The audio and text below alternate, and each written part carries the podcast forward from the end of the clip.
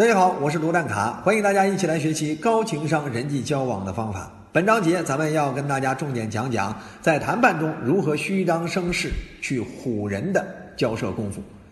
谈判作为一项商业场合必不可少的交际能力，跟销售、演讲、辩论都不一样。谈判不仅是一个技巧活，更是一种谋略的博弈。比如虚张声势、借力打力、以据为进等等。啊，那这章节呢，咱们好好跟大家聊一聊虚张声势的唬人功夫。呃，为了提高提高大家在这方面的能力，我从四个方面啊跟大家去拆解一下这种唬人的虚张声势的谈判应用。第一个方面就是狮子大开口的应用；第二方面就是利用情境力去虚张声势；第三方面就是利用专业力虚张声势；第四方面就是利用惩罚力虚张声势吓唬人。好吧，啊，这些呢都是我们在谈判中应该知道的方法和筹码，并且经常是谈判高手会用到的，你也得知道如何防备。首先，第一个虚张声势的谈判功夫叫狮子大开口。狮子大开口就是要敢于开高条件、提高要求，以争取更大的谈判空间。谈判其实跟销售不一样，销售更重前半程的铺垫说服，像攻坚战；而谈判更重后半程的角力施压，像拉锯战。谈判往往是双方都已经有合作意向，而每一方都想为自己争取更多利益的后半程动作。所以，狮子大开口往往能为你和对方之后的谈判留有足够的议价空间。给大家举个例子，比如说你是卖家具的，别人想买你的家具，当他问到价钱的时候，啊，你说三千元，啊，其实你的最低承受价呢也就一千八，哎，你给自己预留了一千二的议价空间。然后呢，你只要能牵制住对方，跟对方一直谈，最后谈到两千，那就多赚，嗯，那就多赚两百嘛，对不对？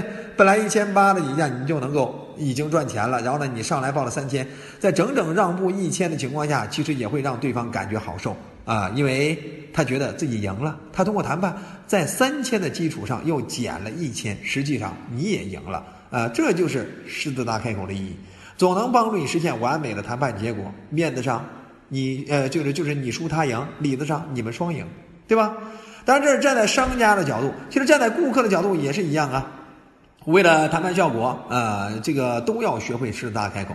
当对方报价三千的时候，你的第一回应也一定要让对方意想不到。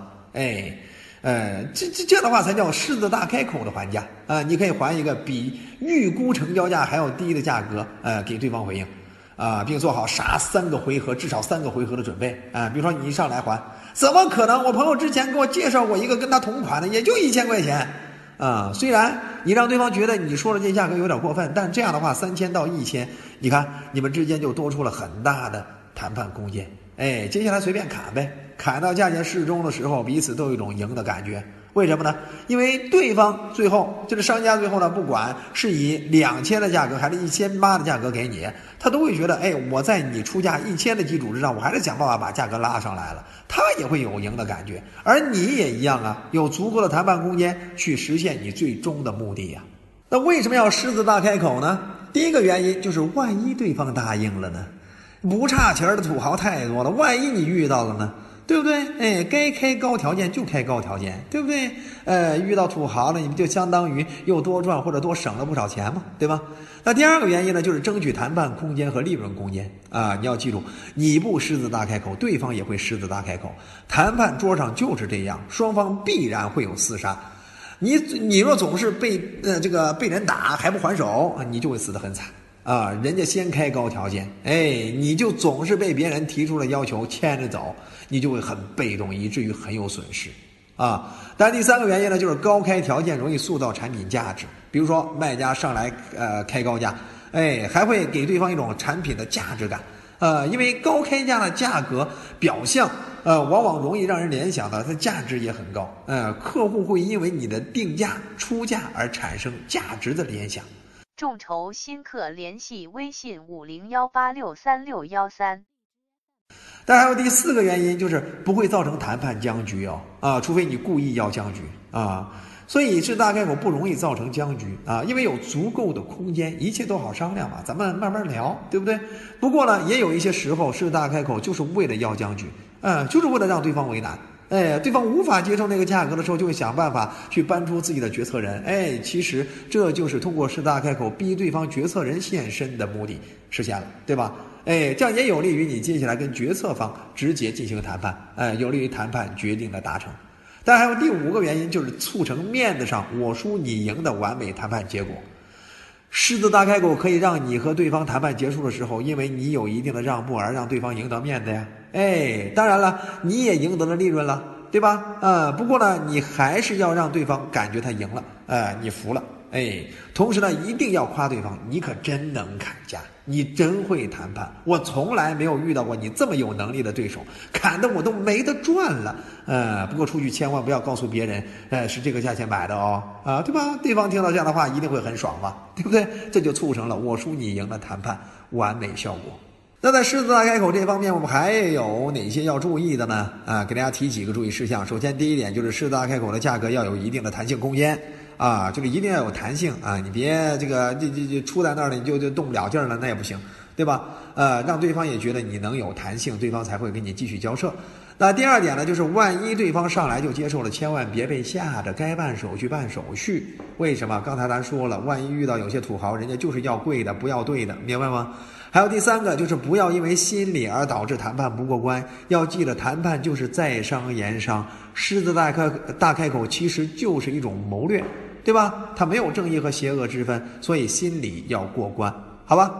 好了，那除了狮子大开口，那第二个虚张声势的策略就是利用情境力。哎，情境力就是我们要学会啊，利用情境或者创造情境去影响对方的判断啊，啊，从而起到一种虚张声势的作用啊。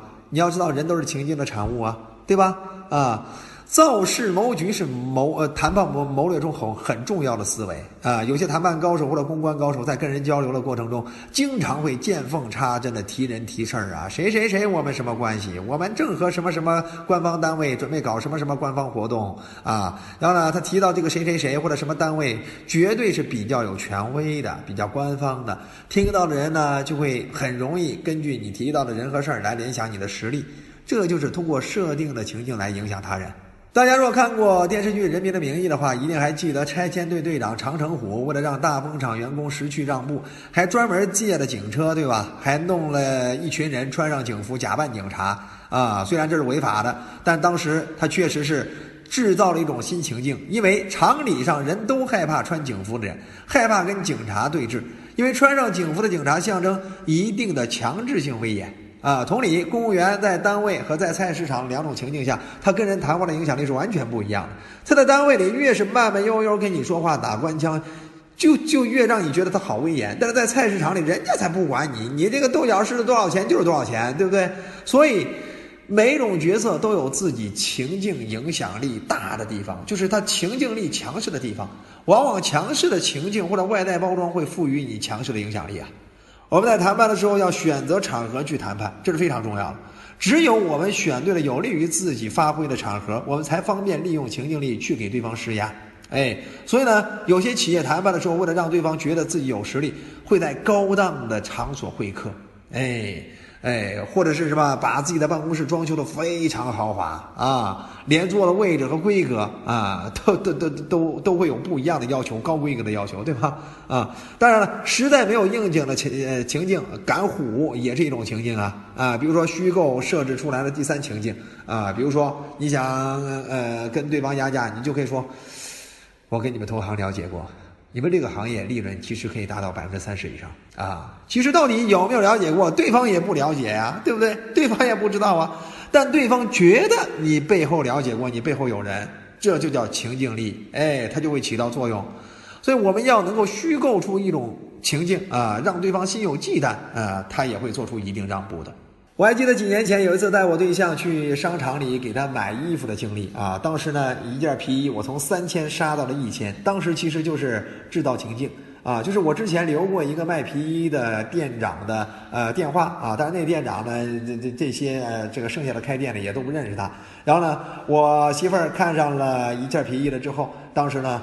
我就跟他提，就是我其实非常懂咱们这行业里到底什么样的底价啊。这个我有朋友专门干这个的啊，甚至我手机拿出来，啪给他看到这个联系方式，就是因为我朋友在外地不想麻烦他啊。以后如果这事儿咱俩能交上朋友啊，能够真正给兄弟一个底价，对吧？兄弟以后多给你带点人来。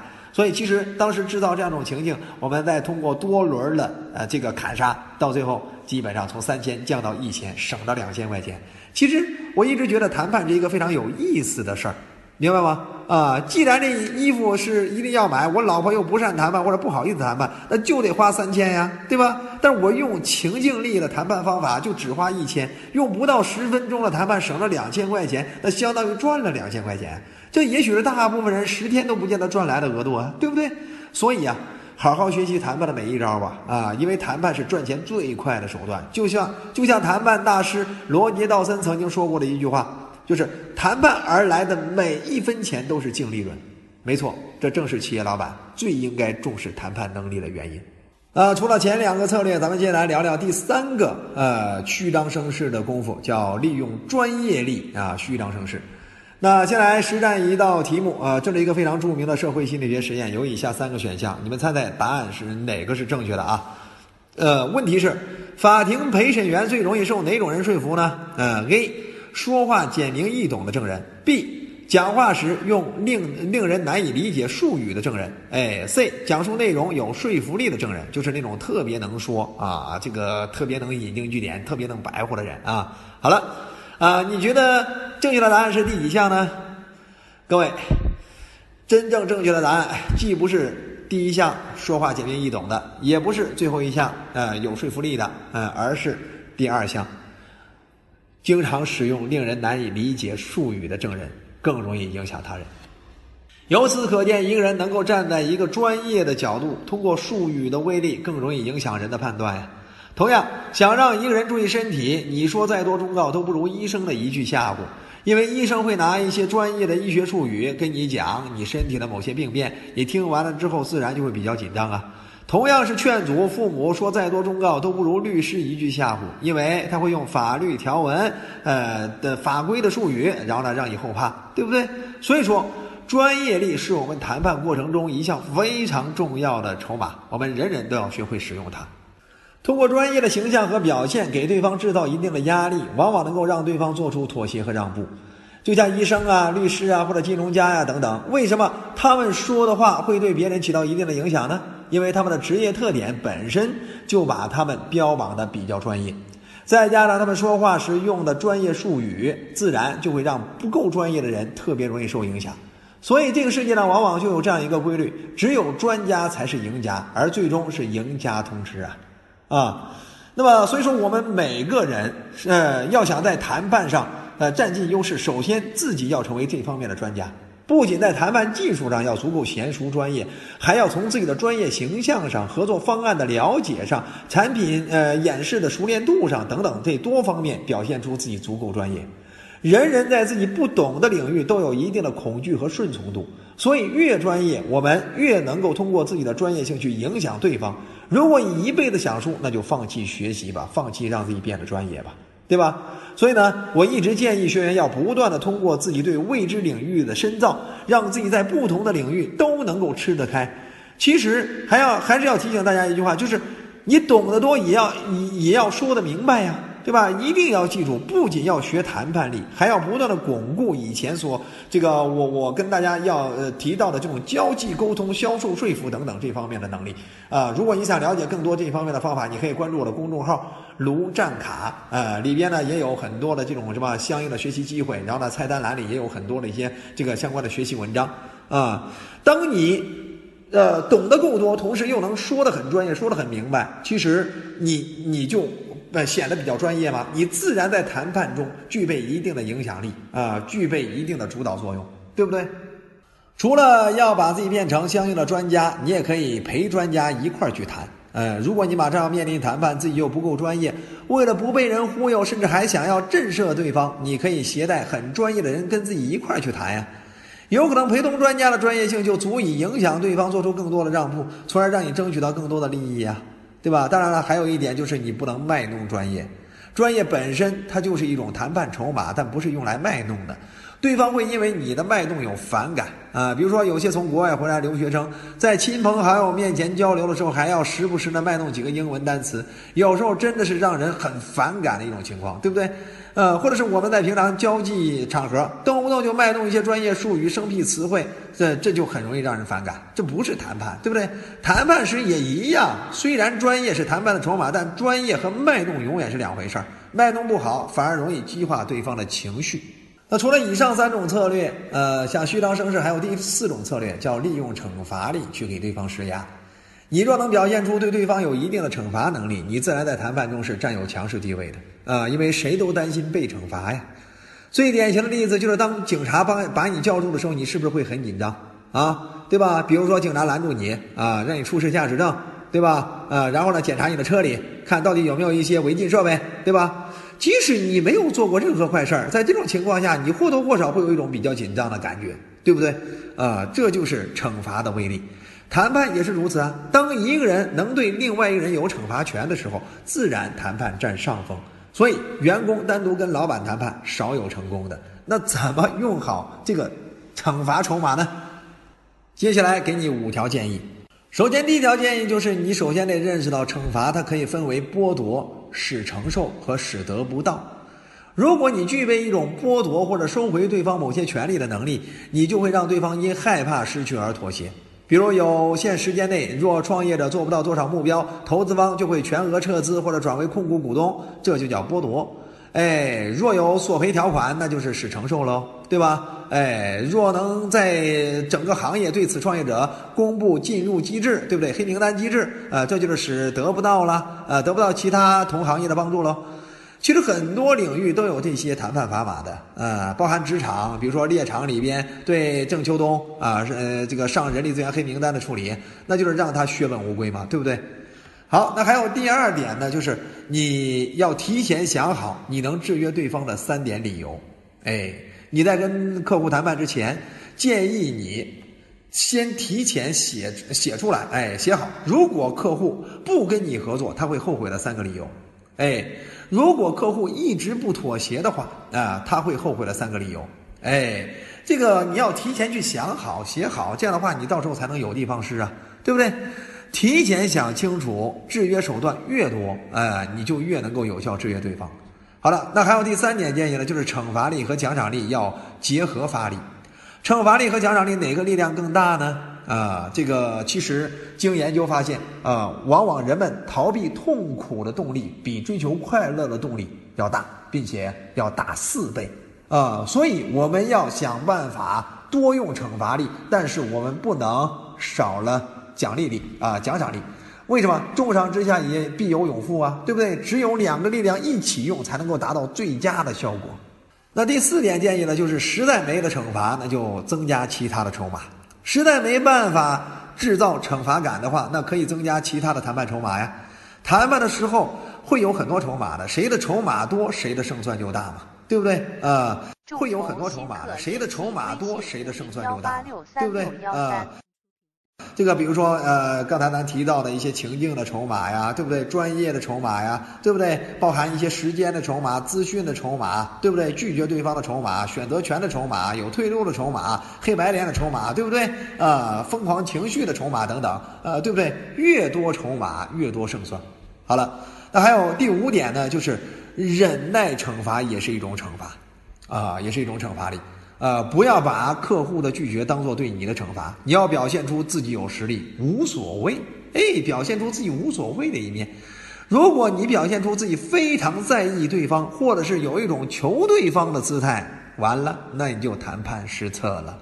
忍耐惩罚真的也是一种非常有效的筹码呀！啊，比如说客户以拒绝的方式，或者以质疑的方式对你施压，哎，他都开始用惩罚的方式来吓唬你了。那建议你一定要学会忍耐惩罚。常见的忍耐惩罚的方式有很多呀，比如说你可以放声大笑，可以很。放开的表现出自己不成交也无所谓，对不对？呃，或者表现出你看透对方的本质问题在哪儿，或者直接指出对方其实是在用什么样的谈判技巧，哎，加上你表现出你的大气高深，把对方看透的一面，对吧？往往就会呃，这这是给对方重量级的一种回回击啊，会让对方在这样一种情境之下更容易妥协让步啊，让对方放弃啊，再用这种筹码让他怼你，对不对？好了，在虎攻这一节，咱们已经给大家分享了四种策略的方法了，大家还有记得吗？啊，分别是狮子大开口啊，利用情境力施压，利用专业力施压，利用惩罚力虚张声势去吓唬人，对不对？掌握了吗？啊，相信这四种方法，你只要勤加练习，应用到现实生活中，尤其是谈判的时候，一定可以大大的提升你的谈判效果。呃，这也是咱们这章节给大家拆解的比较多的方法，也完整的去解开了我们所有的高情商交际技术的应用。好了，谢谢大家，咱们后期课程再见。谢谢大家，这章节就到这里了，谢谢大家，再见。本资源来自小刀娱乐网三 w 点 xd 零点 com 最新免费资源分享 QQ 群幺五三二二七六。